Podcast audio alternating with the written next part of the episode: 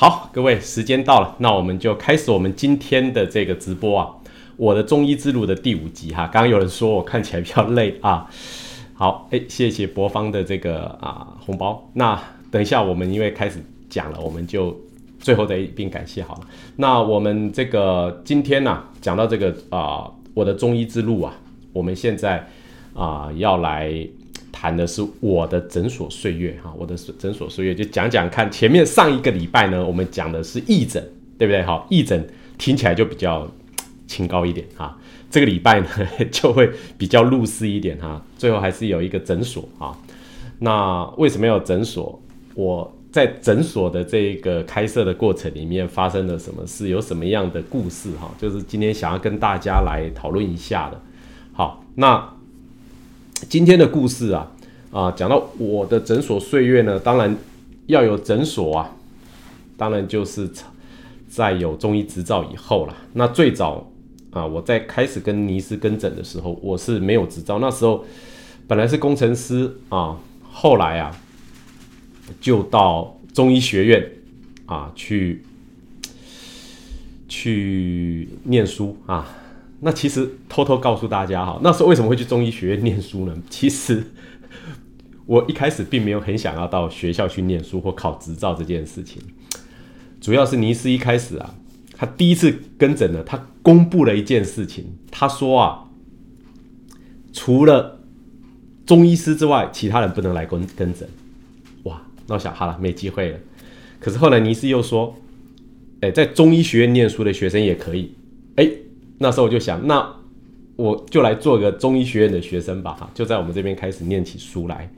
所以啊，一开始去念中医学院呢，是这样这样子开始的。那去念中医学院呢，那是利用我下班之后啊，这个在这个啊本业之余啊去念，哈，那当时就比较累了。那连续有三年呢，周末都要或者是晚上都要到学校去上课，然后才能有。有这个学位，有了学位之后呢，去考啊加州的这个中医的执照。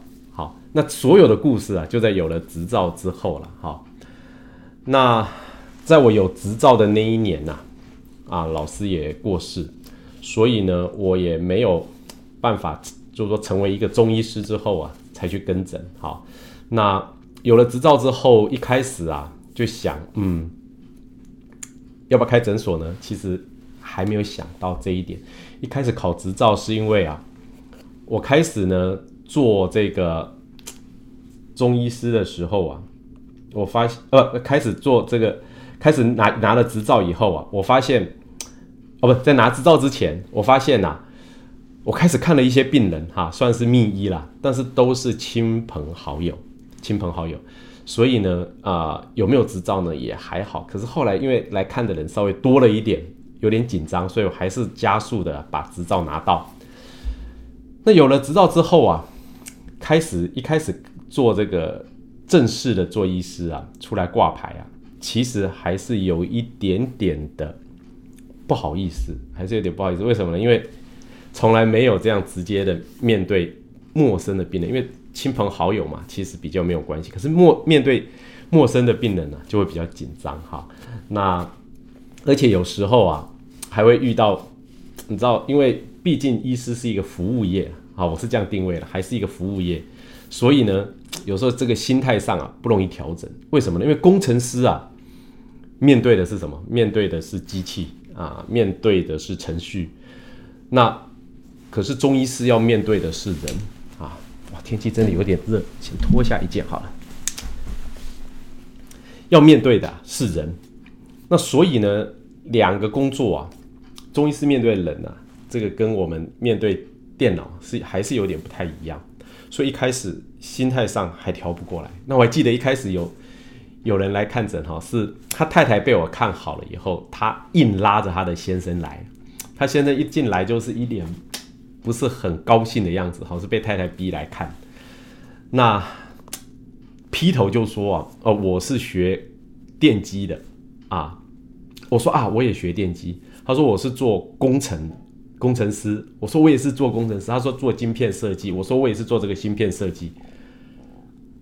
所以他这时候一下子他的心房就放下哈。那工程师对工程师先聊了一些工作上的事情，交换一些意见 哦。后来才发现，他也曾经在 Cisco 做过，也算是曾经是同事。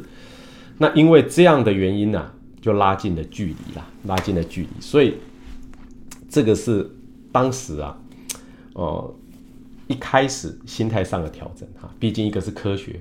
有人说中医是玄学哈，其实我觉得一点都不玄，中医非常的科学，而且中医非常有逻辑性啊，有逻辑性。好，那我们呢就来看看呢我的这个诊所的岁月到底是怎么样哈。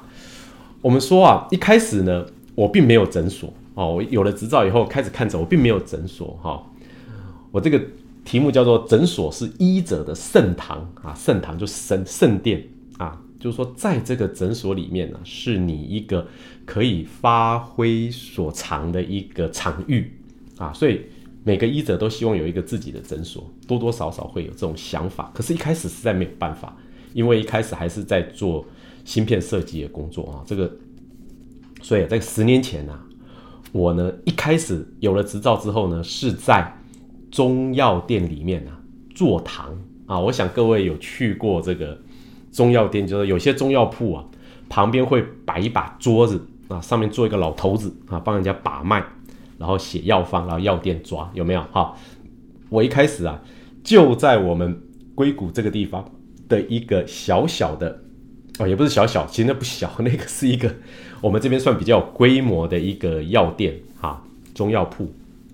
那这个中药铺呢？它旁边有不是几个桌子，它有有个小房间，有两三个小房间。那在里面呢看诊。那你知道在中药店里面就比较有趣了。他的病人呢，这个有时候人多，有时候人少。我大部分是利用中午哈休息时间哈，我们中午有时候可以跑出来两个小时啦。好，那我就跑出来。跑到这个药店去晃一晃，看看有没有病人哈。那有的话就看诊。我还记得那时候啊，我去坐堂的时候啊，很有趣。因为那时候啊，我的第一个诊所的 partner 哈，我的伙伴呢叫王军伟王医师啊。一开始他也跟我一起去坐堂啊。有时候我们两个工程师就从公司反正溜出来，旁边就到旁边的这个呃药店啊，药店里面啊，公司附近药店啊去做这个啊坐堂医。有时候两个人，有时候中午才来了一个病人，啊，因为有时候你说的这个 weekday 的白天呢，啊，有时候人比较少，中午有时候来了一个病人，我们就看了一个病人，然后呢，当然包药的钱都是药店拿的，那我们就可以拿到五十块，哦，没有没有，病人给五十块的诊断费，可是药店再拿三十五块起来，最后两个人去看诊拿了十五块，看完诊以后到旁边吃一碗面。一碗面就十几块啊！我们这边的生活费是蛮高的，十几块哇！用完以后大概能够拿到手里哦，我讲错了，刚刚讲错了，药店再拿十五块了，我们拿到三十五块，但是吃了两碗面呢，也十几块，最后一个人大概分五块钱哈。这个是一开始我在做糖医的时候啊，不过那时候其实也蛮有趣的，因为可以看看形形色色不一样的人，而且终于。看到了不是亲朋好友，看到的是完全没见过的病人嘛，好，所以我觉得这个是一个蛮有趣的开始。可做了一阵子之后呢，我们还是想要有一个我们自己的诊所，好，于是我们就很努力的、很努力的去找地方哈。那一开始哈还是有点怕怕的，因为诊所毕竟还是需要。一些资金，那我们后来的想法是没有关系啊，就反正我们有工作嘛。如果诊所并不赚钱，我们工作还可以养这个诊所，作为我们一个圣堂、圣殿啊，就可以让我们在里面啊发挥的地方了。所以我们就找了我们的第一个诊所啊，第一个诊所哈，其实啊区并不是很好啊，区并不是很好，因为在这个我们的这个。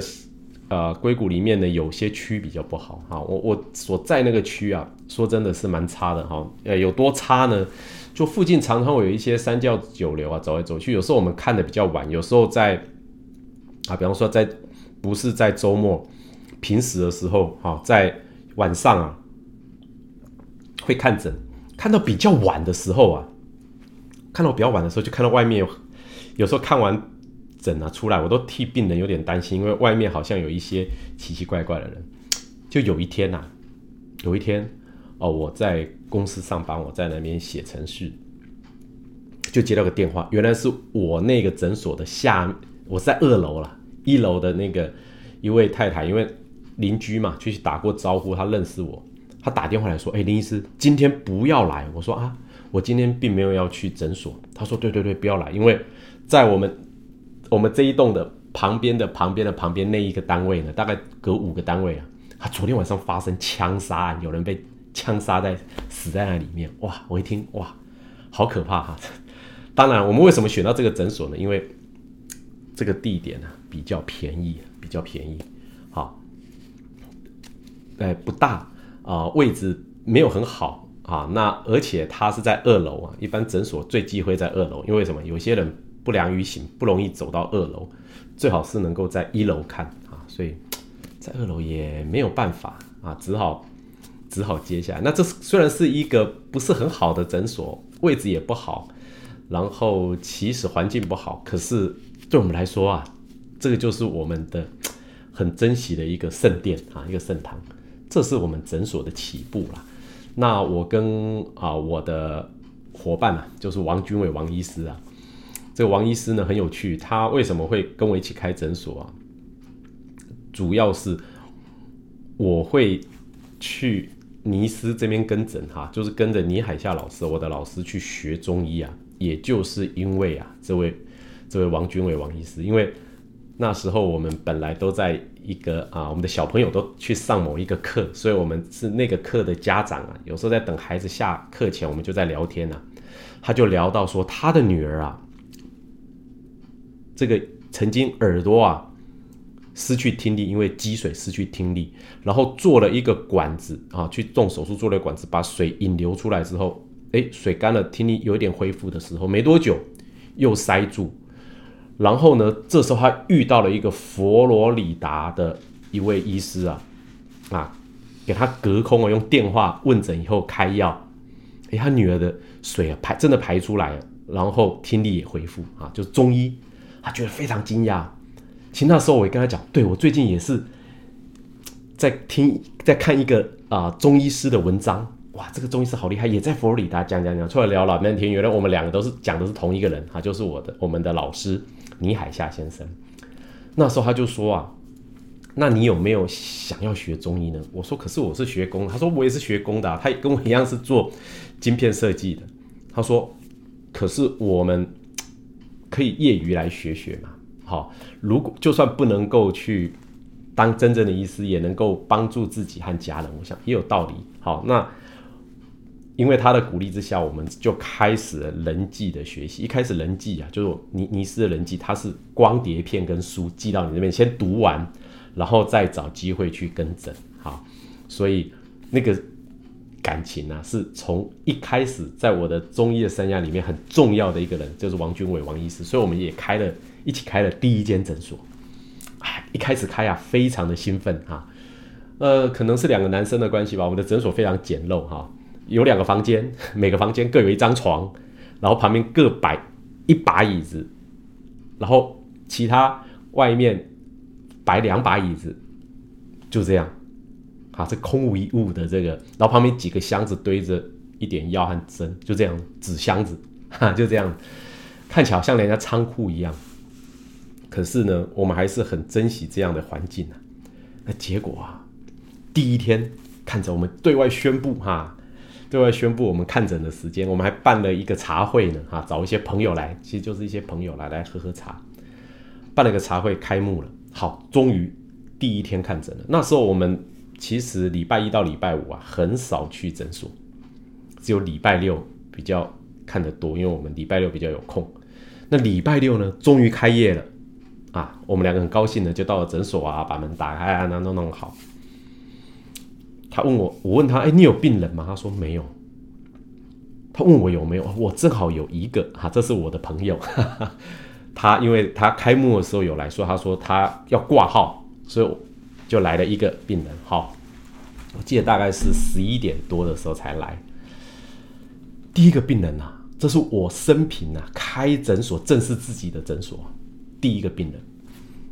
这个病人呢，就相当的震撼，哈，是怎么回事呢？一开始啊，他是说啊，他昨天晚上吐了。我说哦，可能是肠胃型感冒吧，好，可能是受了风寒吧，吐了，好就来来了以后呢，当然就是把脉看诊啊。这时候我特别小心的检查了一下他的背啊，就是在脊柱的两侧。我发现他在第五椎啊的两侧啊，啊，也就是心束的地方哈，因为我们知道那个膀胱经呐，一二线呐，这对每一个点都对应着我们身体的脏腑组织，对不对？哈，有口诀嘛，一是大柱，二风门，三是肺腧，四厥阴，心五督六，膈腧七，肝胆脾胃，三焦肾，气大关，小膀中，每一个都对应着我们身体里面的脏腑。就我在第五椎发现它非常的痛，非常的痛。然后这时候我就问他：“你会失眠吗？”他说：“对啊，这一阵子都会失眠啊。可是呢，昨天不但失眠，而且还吐了。”这时候我问他：“你的肩膀后背会痛吗？”“会，会，会痛，会痛。”嗯，那我又问他：“你的手会发麻？”“有。”他的左手啊，麻麻的。这个时候啊，我跟王医师都吓了一跳，因为我们就想起了尼斯啊，我的老师啊，告诉我们的这个一个很重要的事情，就是说你要怎么知道一个人呐，他马上就要中风，或者是发心脏病哈，比方说心肌梗塞，这个有。心血管的强烈病变有三个特征，哪三个呢？第一个，晚上无故失眠，啊，无故失眠啊，有故失眠就算了。比方说今天中了乐透，啊，中了一个亿，睡不着，情有可原，对不对？老公有小三被你抓到，非常生气，睡不着，情有可原。可是你没有任何原因的，怎么样都睡不着，这是。一点而已啊，不是说睡不着就会中心血管病变了。还有下一个，第这个什么肩呐，就上背部啊，肩膀后面呢会疼痛，哇，就就哇怎么那么痛？然后一只手发麻，一般来说左手发麻，这个要注意了，这个可能啊两三个月内就要发这个心脏病。那可是呢，如果要检查，就是在第五椎处啊去按会痛，好，因为他主要是跟我讲到他的失眠的时候，我忽然想到，结果他讲完这三点呢，我有点紧张了，我就跟他说，哦，还有还有一点很重要，如果这三点都有，到最后快要发作前有什么特点呢？想吐，想吐，哎，他都有，而且又想吐，我就告诉他。有可能是心脏的问题，他说啊，心脏的问题，然后他有点紧张哈，可是后来他想想，没有啊，我心脏好像没什么问题啊，好好的，好好的啊，好像没有什么大问题。结果啊，这时候我说，嗯，好吧，那既然没有问题，还是多注意一下。可是他跟我讲一件事情，他说啊。你这样讲，我又有点担心，因为他的父亲这一边呢，都是因为心脏的问题啊过世的，都是心肌梗塞过世，所以他会猝死，他有一点紧张了。可是他说我心脏并不痛，我说哦好，还是小心吧。哎，结果他就回去了，回去我也就。结束嘛？那天我还记得，我还问王医师说：“哎，那你还有没有你有病人吗？”真的没有。他问我还有吗？我说也没有。我们就那边聊天，聊聊聊聊聊到后来，中午了去吃个饭，吃完饭怎么办？关呃，就是倒垃圾关门，就这样子就过了第一天哈。这是我们的第一天，还没完。到了傍晚了，偶尔遇到了一个，我正好去一个地方遇到了一个朋友啊，他说：“哎。”那个某某今天去你诊所，我说啊，对对对，怎么了？他说他从你诊所出来没多久啊，他就到医院去。原来啊，他被我讲说心脏会痛，他说没有啊，不会痛啊，然后就离开嘛。可是回到家里啊，越想越不对，哎，想来想去，心脏真的痛起来。那心脏痛了起来以后呢，他就赶快啊，叫女儿送他到医院。进了医院以后，踏进医院，九十分钟后，他手术完毕。那个医师跟他说啊，哇，你今天会来啊，真是很幸运，因为你今天如果没有来，今天就是你人生的最后一天。啊，当人家跟我讲这样子的时候，我吓一跳，我说哇，糟了，我居然没有。因为那时候我我没有想到我要帮他下心脏的针啊，那时候还给他一点很简单的这一个啊调脾胃的药，我没有下心脏的针，我就很紧张，我想说天哪，会不会告我？可是第二天呐，这位先生就打电话给我，跟我说声感谢，因为他说要不是我提醒他。他也不知道他心脏已经到这么危险的程度，哦，所以还后来还请我吃饭。啊，这个是我第一个病人，所以啊还蛮幸运的哈，佛菩萨保佑啊，并没有并并没有后来发生什么危险，也很幸运的度过去哈，所以他去做了心导管手术，真的他心脏堵塞的非常厉害啊，所以这也告诉我们哈，中医啊是站在外面看到里面哈，这个是。倪老师啊，常常告诉我们，我们要站在外面看到里面。这个例子就是这样，这是我的第一个病人，所以我在想啊，做诊所啊，其实才是医术真正进步的开始。之前呢，都在读书，啊，读书的过程里面呢，要用心。为什么？有时候有一个东西有记住啊，可能到临床上就变得很重要。好，那。我们诊所就正式开始哈，这我的第一个小诊所哈，这个诊所叫日升中医诊所，日升太阳啊升起来嘛，好，这个我们的我们对心中啊，对我们这个诊所的一个期许哈，太阳升起来，日升中医诊所。那这个诊所呢，我们开了之后啊，那其实一开始真的没有生意，前面几个月，前面大概两三个月啊，都维持了这么一两个人，两三个人呐。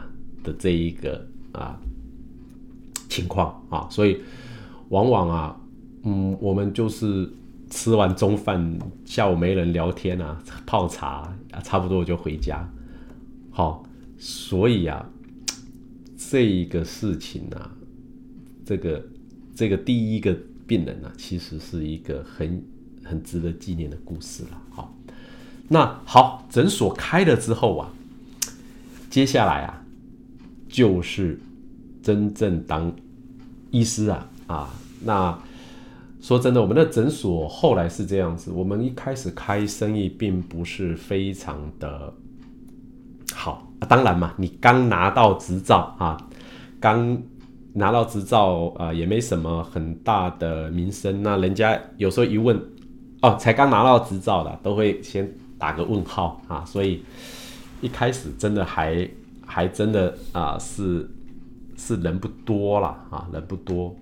那人不多啊，可是我们其实并不紧张，因为我们当时都有一个自己的工作。有时候我觉得我很我其实我很敬佩很多啊，从一开始就以务医为业的医师啊，其实那真的是一开始，尤其是我们中医是很不容易的。为什么呢？因为西医啊，不管你是年轻或年老啊。大部分来说啊，其实这个都不重要，因为他们是有 SOP 的哈。除非说有少数像动手术的外科医师啊，你的经验会比较重要之外，现在很多医师呢，他其实他的训练呢是每一个人只要经过完整的训练都能够独当一面。中医就不一样，中医讲究什么？名老中医要有名，还要怎么样？够老啊。那这个十年前呢？当然我没有现在这么老啊，看起来就很年轻的样子。年轻呐，你要看诊，人家也看到很年轻呐，他就比较没有这么有信心啊。所以我常说啊，做工程师啊，越老越没有越没有价值，对不对？好，我们知道很你你有看过六七十岁的工程师吗？还在写程序啊，比较少。可是呢，这个这个中医啊却不一样，中医这个行业不一样，年轻呢反而没有价值，要怎么样？越老越好，最好你已经行医五十年，对不对？好，今年八十岁啊，那大家觉得这个一定是有经验的好医师，是不是？好，那正因为如此啊，所以呢，我我们一开始当然没有很多人来问津，这个是合理的。好，那那怎么样才能够把它做起来呢？其实我现在说起来也归纳不出来，就是用心吧，好好看好。我常常跟我很多，我后来也在中医学院教书嘛，我就跟我的学生讲，注意一件事，当你的医术还不够好的时候啊，先不要急着独立去开业。为什么？因为医术还不够好，只要一个看不好，他就到处跟人家说啊，这个医生不行，啊，就来一个毁一个，来两个毁一双。啊，所以对于诊所来说，这是很不好。我有很多的学生开业啊，兴高采烈开业，哎，他也有很多的所谓的商业的手法，发广告啦，买网路啦，哈，做通路啦，好办活动啦，把诊所业绩先带起来，把人都带过来。可是呢，医术没有办法去掌握的时候啊，有很多看不好的出去传传传，最后就整个就下来。诊所就关了啊，这很现实。这讲到钱哈，所以我这边有一一句话叫做“阿堵物，医者要怎么看？”阿堵物啊，这是在《世说新语》里面说的哈。这个王，这个贵族啊，这个啊，这个晋朝贵族哈，这个看到这个钱呐，因为为了表示清高，说拿走拿走呢。阿堵就是这个堵在那里的东西拿走，就是。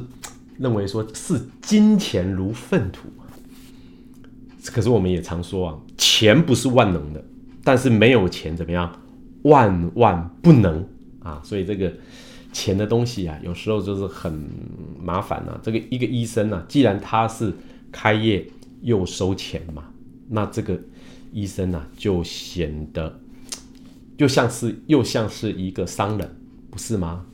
可是呢？我们又认为医师应该是一个清高的工作，啊，当然今天如果你是名老中医，这个都不用担心，啊，可是如果是刚毕业，这个呢就要努力的去去克服了，哈。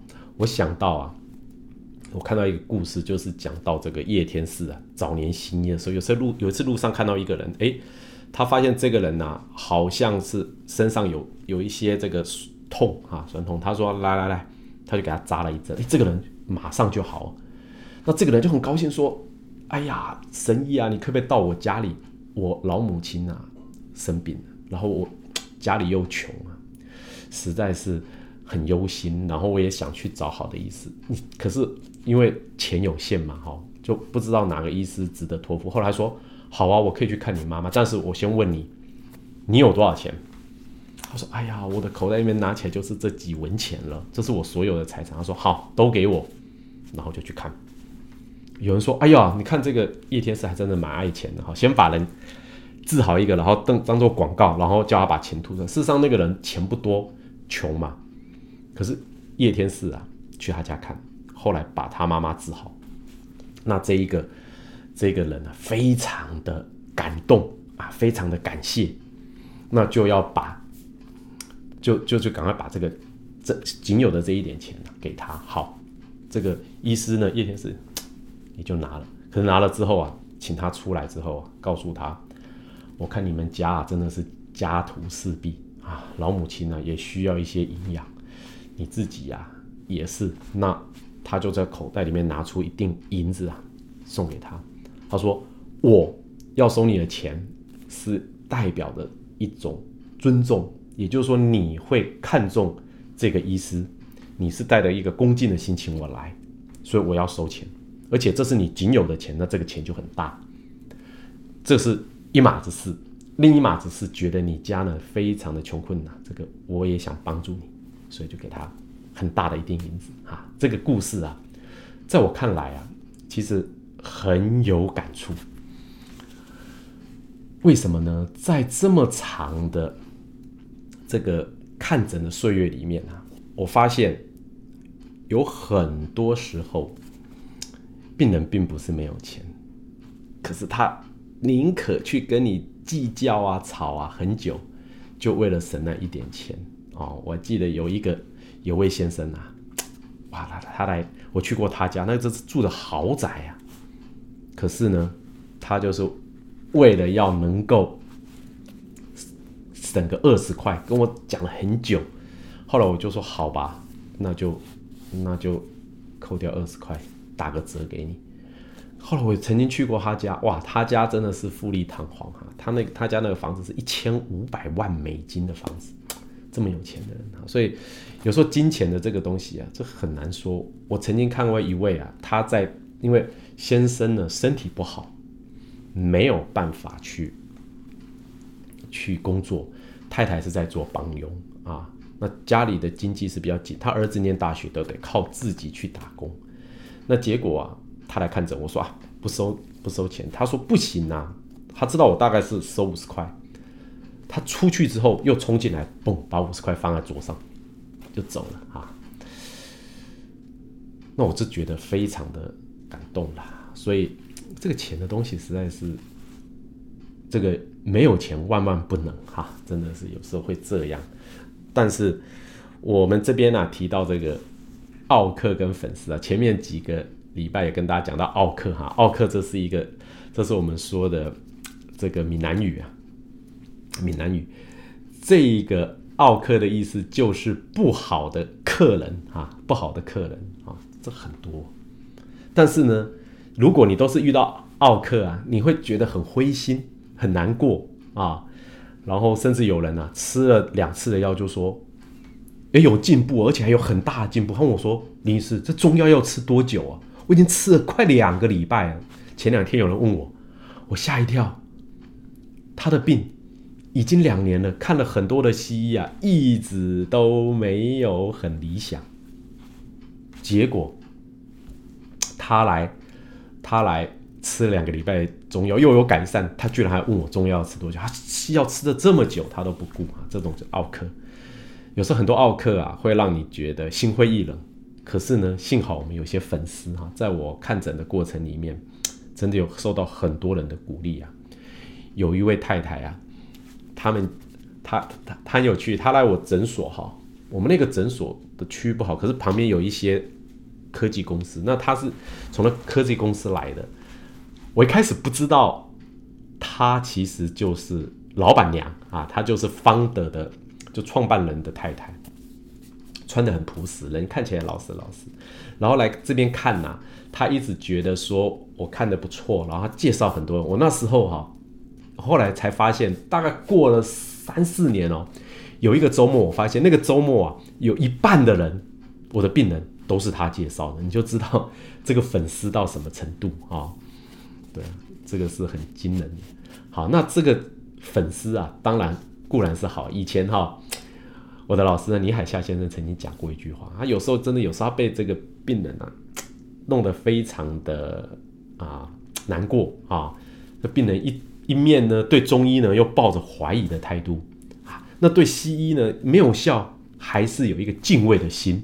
哎呀，这个是非常糟糕，所以老师非常生气啊，他就他就跟我们讲了一句话，他说啊，其实众人呢，我真不想看，因为呢，我粉丝都看不完，我还看你这个不相信，啊，对不对？可是啊，医者父母心啊，无论如何，我们都是希望病人能够好，还是要忍住，还是要忍住啊。所以我在这边写，含着眼泪。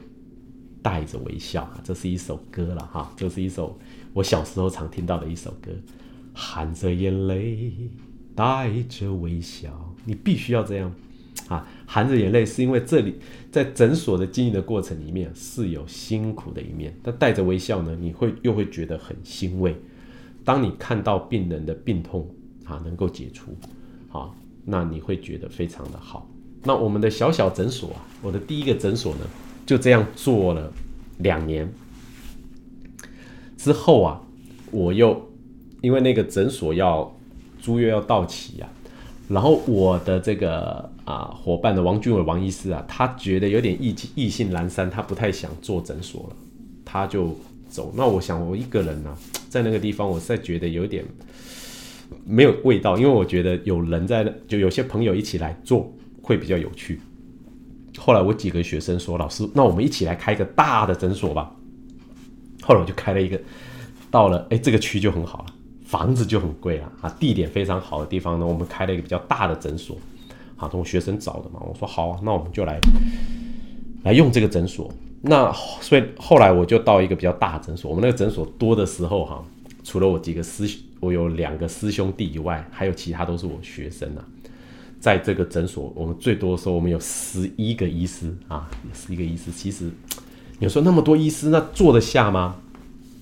其实我们大部分，就我我啦，还有我的同我的这个啊同门呐，我们平常白天都做工程师啊，晚上才看诊。有时候白天呐，哇，开会啦，写程序啊，哈，在在这个啊实验室里面呢，哈，到了晚上摇身一变，把脉扎针。啊，开药方，所以这样子呢，我也过了好多年啊，好多年啊，这个是从小诊所到大诊所。那现在我的诊所是比较小了，哈，因为后来因为要发展我们啊问子中医啊，我们现另外又找了一个场所，哈，那同时我们也在这边呢做一些啊中医科技方面的东西啦，这个场地还还不错啊。那这是我在从小诊所到大诊所啊，在这个过程里面啊看到的。那所以说啊，在做诊所的过程里面呢，我当然我前面有讲过，我们跟病人学到了很多。那我也学到了什么？我也学到了啊，怎么样去面对群众啊？因为我之前呢，因为做工程师的关系，其实。有时候我的工作一整天哈，如果不开会的话，一句话都不用说的。可做医师不一样啊，你就必须要讲话，好，还要面对不同的人。所以我常常在呃后来，因为也在学校教书的关系嘛，就有很多的学生，我看了很多的人啊，有些人是很适合做医师的，有些人并不适合。什么样的人适合呢？第一个，他要比较热心。啊，如果你都以一个比较冷的态度啊，事实上要面对很多病苦啊，热情没有起来啊是不行的，所以要有很大的热情，这是第一点。第二点呢，要能够能够怎么讲？要能够放下自己的放下自己的种种的那一种怎么讲？原有的那些矫情的部分。好，也就是说，你做医师的医师有时候需要帮人家啊，这个，比方说，我我们常常要做一些手法啦，哈，人家脚啊，那拿起来在那边敲啊，在那边调整啊，味道很糟啊，哇，还是得做。那又比方说啊，这个很有意思哦。我开诊以后呢，其实我并不是一个专门想看皮肤科的医师，可是后来呢，啊，有皮肤病来找我的特别多。为什么呢？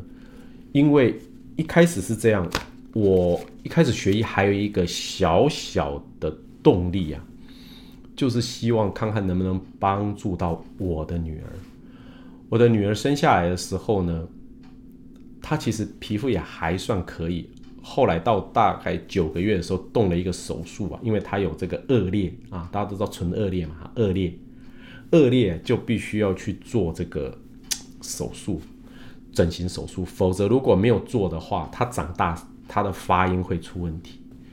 可是做了恶劣之后啊，手术完，他的皮肤异常的痒了起来，非常的痒，痒的不得了，哎，他有了异位性皮肤炎。因为我们在手术的过程当然用了很多的药嘛，那有了异位性皮肤炎以后啊，哎呀，糟糕，我有点紧张，为什么呢？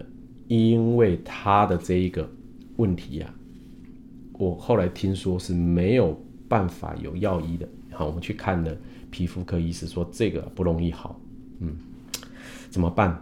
好，所以那时候学医啊，有一点这样子的原因。那后来，后来还真的被我们用经方治好了。好，那这个故事啊，啊，我我其实这些有关于很多这些故事啊，尤其是我去跟诊的时候的这些往事呢，我最近在写一本书啊，其实已经写完了哈，正准备要校正出版啊，在不久将来大家就看到这一本书，就是我去佛州啊。跟诊尼斯的这个日子，这里面就讲到，那时候我女儿去是怎么样被欧达老师把她治好的。所以啊，我后来慢慢比较留心这个皮肤病哦，所以而且很多人看到我女儿好了，他就觉得哎，可能我很会治皮肤病，就很多皮肤病的病人看皮肤病啊，是一般中医师啊不喜欢做的。为什么？大家不知道这个皮皮肤病啊。它一般来说不会立竿见影，像痛症伤科有没有？有时候针灸完一起针，哎，好了，哇，神医神，非常高兴。你会经常有一种怎么讲，这一个啊成就感，你会有成就感。可是呢，可是呢，皮肤病就不一样，大部分的皮肤病，一般来说。没有一剂之二剂的，都要过一阵。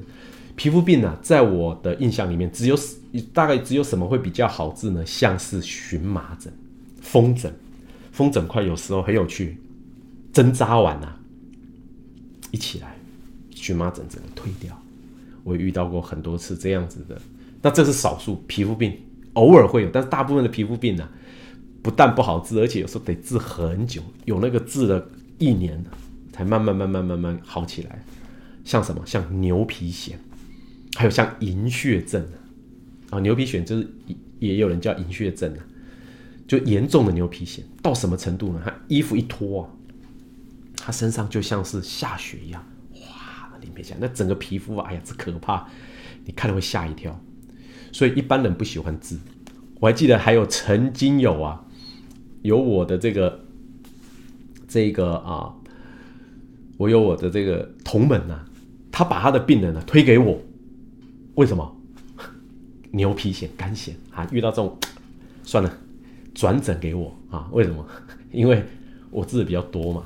事实上真的是不容易啦。哈。这个有关于这个皮肤病的治法，改天也可以大家再来聊聊这个皮肤病治皮肤病的经验。那这个这个像你看这个像皮肤病，真 我看过很多，这这其实看起来还是蛮可怕的哈。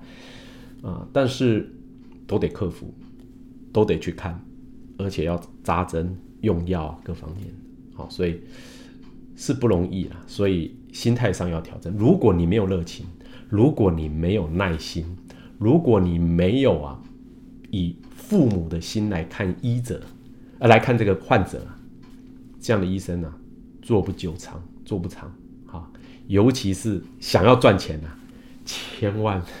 再想一想哈，尤其做中医啊，不容易哈。有办法赚大钱的并不多啊。有一天你变名老中医，也许可以。大部分的时间呢，其实是很辛苦的啊。所以这个是夜医的甘苦了。好，那讲到这里啊，我还是得要说一下，就是说做诊所呢，有很多学生做了以后啊。嗯，后来都开不成，好开不成，然后问我怎么办，好，我还是告诉他们，当然第一个是什么疗效，第二个是你的态度，啊，第三呢就看你有没有有没有积福了啊，如果福德因缘比较够，那就会开得很好。第一个是疗效，如果没有疗效，真的是不容易，好，当然我们不是说。你是百分之百都能看好，那你就是神医了，不是吗？可是呢，还是要在疗效上啊，要不断的努力。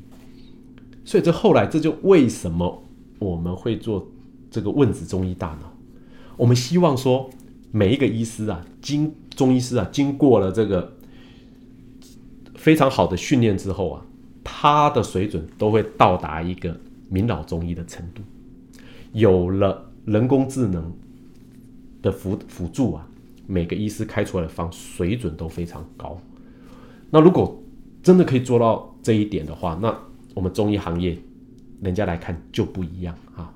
当然，我们现在已经开始了啊，也看到了一些成效，但是要怎么样能够普及，我也不知道，慢慢努力哈。我们也用各种方法，希望让大家认识我们，也希望大家去了解啊。最近我们啊，我们这个问子的这个啊伙伴呢，张兰雄先生，他在台湾，在台北，那他到了一个台湾很有名的中医学院呢，去拜访，他去拜这个中医大学去拜访。那人家听他跟人家讲说，我们有这个电脑辅助中医诊断的这个这个工具啊，人家听了都笑一笑，因为什么？太多人在做，他们也看过很多。啊，他说其实这个其实就是一个查找系统而已，所以好吧，你要讲就让你讲讲。可是当他把我们东西拿出来，然后人家拿实际的案例问问问出来的结果啊，内行人一看就知道，哎呀，这个是有东西啊。所以我觉得这个路啊，希望能够做。那这跟我下面这一个话题啊很有关系，叫做安德诊所千万间，大庇天大庇天下患者俱欢颜呢。也就这个本来是杜甫的诗嘛，哈，安得广厦千万间，大庇天下寒士俱欢颜呢，哈。我把稍微改了一下，也就是说，我们要怎么样？让每一间诊所，只要是中医诊所，大家知道西医的诊所，你进去以后啊，无论你在哪个地方，它都是标准流程。好，当然中医不是标准流程，中医没有那么简单，中医没有一一病一药一症一药没有，所以啊，中医的人工智能的辅助啊，比西医还要重要，而且还要有逻辑性，还要可行。啊，那我们呢就必须要有这样的诊所，就说每一个诊所水准都很高，而且呢人人能够负担。在中医界里面有很多的老中医，有很多的大师，名老中医大师，真的我见过几位啊，真的相当的佩服，功力很高，看这个。他的问诊、切诊，他的他的诊断功力啊，非常的强。开方、用药、用针啊，都是多年水准之所系，蛮厉害的。可惜呀，这样的大师没有这么多。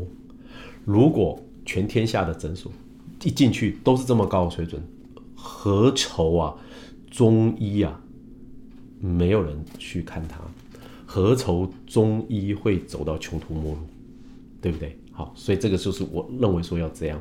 那，所以我心目中理想的诊所不是高大上啊，不是门面宽阔，不是装潢的古色古香，或者是典雅啊舒适。我觉得只要干干净净。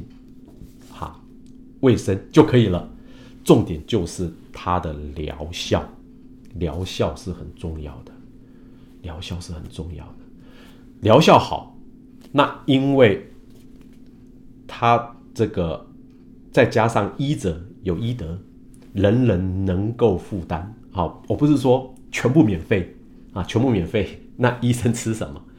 可是如果是整个价钱是合理的。人人能负担，那这样的诊所如果到处都是中医的复兴呢，才有希望嘛，对不对？好，所以我觉得，如果说我们能够构建这样的诊所啊，就会非常的好。这个是在我五十岁之后啊的决定。五十岁之后，我辞掉了我，我终于辞，我在那一年五十岁了啊，大概就是在。二零一七年，哇！一讲我的年龄，大家都知道了。二零一七年啊，我在年底，我决定辞掉我的工程师的工作，全力投入中医的事业，也希望做到这一点呢。当年我的老师倪海厦先生啊，他对于这个这个啊中这个啊中医人工智能，他是充满了兴趣，而且老师啊跟我们讲这个构想，就是我们的经方是很有逻辑性的，有很有逻辑性的。事实上，只要你的方正的对应做好啊，是非常容易复制啊一个老中医的经验。所以他认为说，这个用电脑来辅助是一条路，而且。很多人以为说老师就是训勉一下、鼓励一下，没有啊。老师当年呐，我们做好以后哈，拿给他，他自己在那边试用。所以，我们最早第一代的 Q&A 啊，那么第一代的那个 Q&A 啊，就是做这个测试的，是尼斯哈尼斯亲自来做啊。他当年呢，我当年其实做的是很跟现在的中医大脑比啊，这个是水准差的很远哈。这个是二零零八年的事，你想想看，那时候我做错，我还我记得我还是用 Pro 写的单机版哦，但是老师已经觉得哎写的不错，是后来想一想哈，老师当然应该是是鼓励我了，或者是说哈，必须要讲我那时候做出来的啊，高手可以用啊，如果你是新手哈，不好用啊，你已经对经方很熟，拿来做辅助哦，稍微看一看，可能有些什么方，可能有些什么，哎，这不错。可是如果你经方不熟哈，我的第一代拿起来用哈，哎呀，那就那就很很惨很惨了哈，就不太好，不理想。所以所以后来啊，尼尼斯啊，他还我还记得那时候他还叫我更新了好几次哈的版本，他自己去用哈。所以说，在在这个时候啊。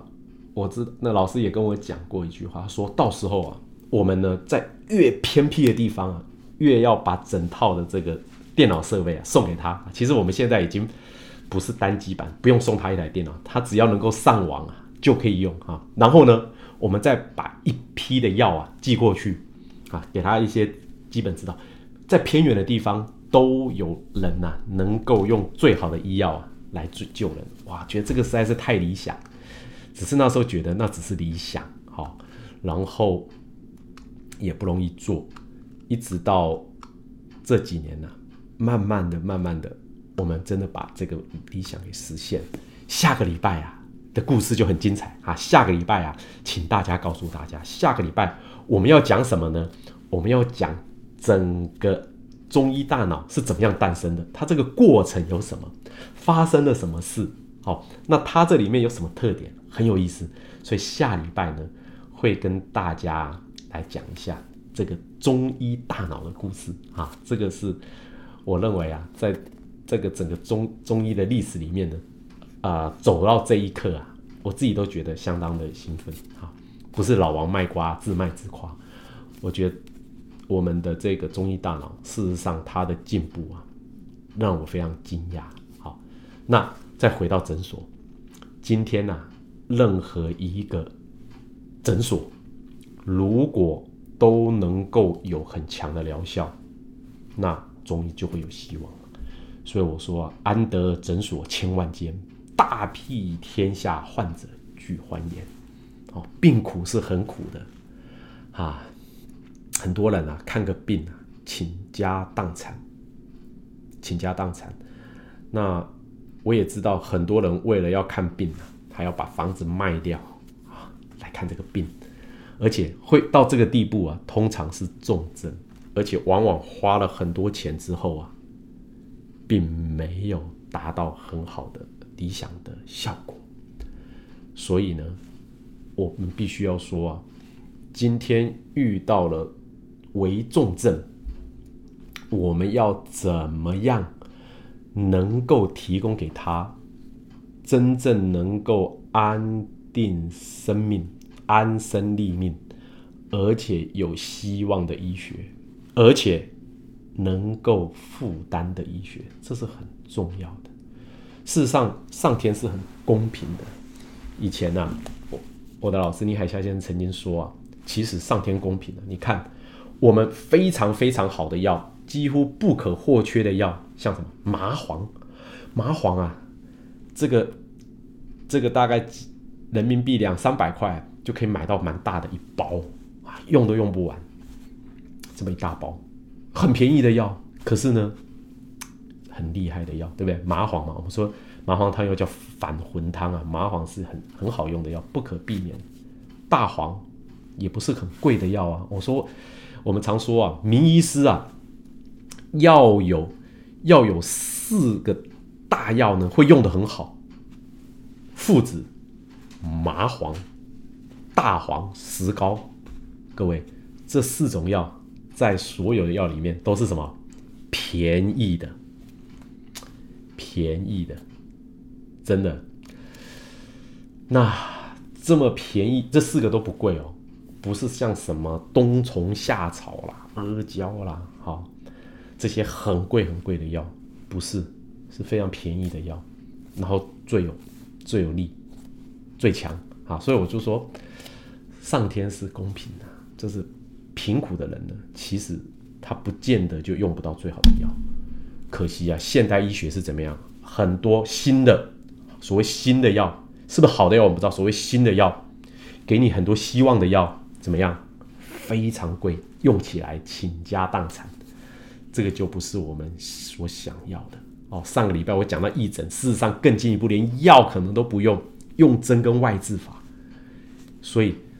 在我们看到未来的这个世界其实是乱的，好，最近大家应该心里面多多少少有点感觉了，我的感触很深，这个世界越来越乱，我们在这个环境越来越好不好，然后人类的命运呢可能会更坎坷，在这个时候，我们要回到古老的智慧，用便宜然后普遍能用的中药。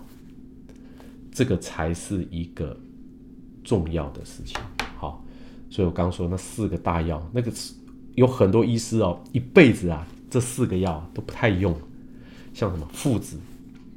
我曾经有一个同学，这个很有趣，我以前有一个同学，这个是我大学的同学，后来他也去读了这个中医的学位，那时候他单身哈，他那时候四十几岁还单身，我介绍一个很年轻的，大概三十岁的女孩子哈。给他也是我们的同门，那我我介绍给他的女孩子本身也是中医师哦，那两个都是都是有中医执照的人哈，他坐在一起啊聊应该是蛮不错的。后来吵架，为什么？因为呢，讲到附子，我这同学说，哎，我从来不用附子这个药啊，你不用附子。这女生问他说，那你用不用麻黄？他说我也不用麻黄，麻黄这种菌药不需要。哈哈，接下来你就知道哈，就吵起来。所以有很多医师，终其一生，他很多这种重要的药他不用，或者说他不会用。那这样子的中医学啊，要怎么样能够起成科治重病呢？就做不到，对不对？好，好，所以从前面啊，这样一路走来啊，从从这个我有了执照那一刻到今天啊，这么多年来，我觉得诊所啊。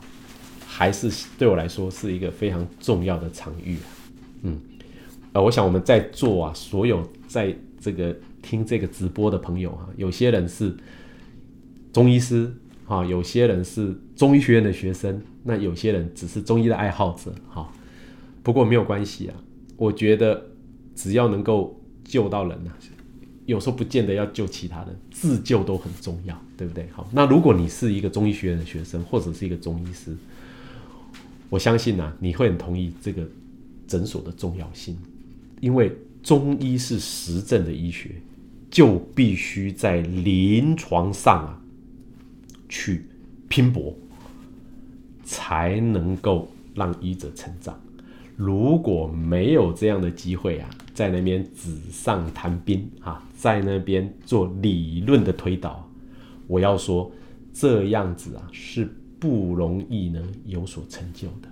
我很感恩我的诊所啊，在这么多年来所带给我的。当然了，要谢谢所有的病患哈，他们的支持，对不对哈？这个常常郭德纲的这个这个什么相声里面常说的哈，在这里感谢所有的衣食父母哈，在这里跟您一鞠躬，就是这个道理啊。对我今天拿把扇子哈，也是有点像说相声的，真的是。然后。我们说啊，这一个在我们的这个中医的路上啊，今天呢谈到这个诊所，其实还是蛮感慨的，哈，蛮感慨的哈，因为这么多年过去了，我的很多理想啊啊还没有完全实现，但是很欣慰的是，就快要开始了，就快要成功了哈。那最后呢，也敬祝大家，这个这个勿要有喜哈，就说勿要有喜啊。其实医生哈不应该祝福人家，这那就没有生意了哈。勿要有喜，就是《易经》上面一句话说：少生病，少吃药了哈。但是呢，如果身体为恙，用一点药调一下的时候啊，中中医啊，中药啊，是一个比较，我认为啊，比较好的选择。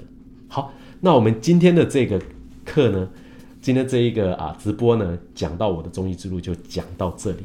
那下个礼拜啊，就来讲我们中医大脑的故事啊，欢迎大家到时候啊再来共聚一堂。好，然后呢，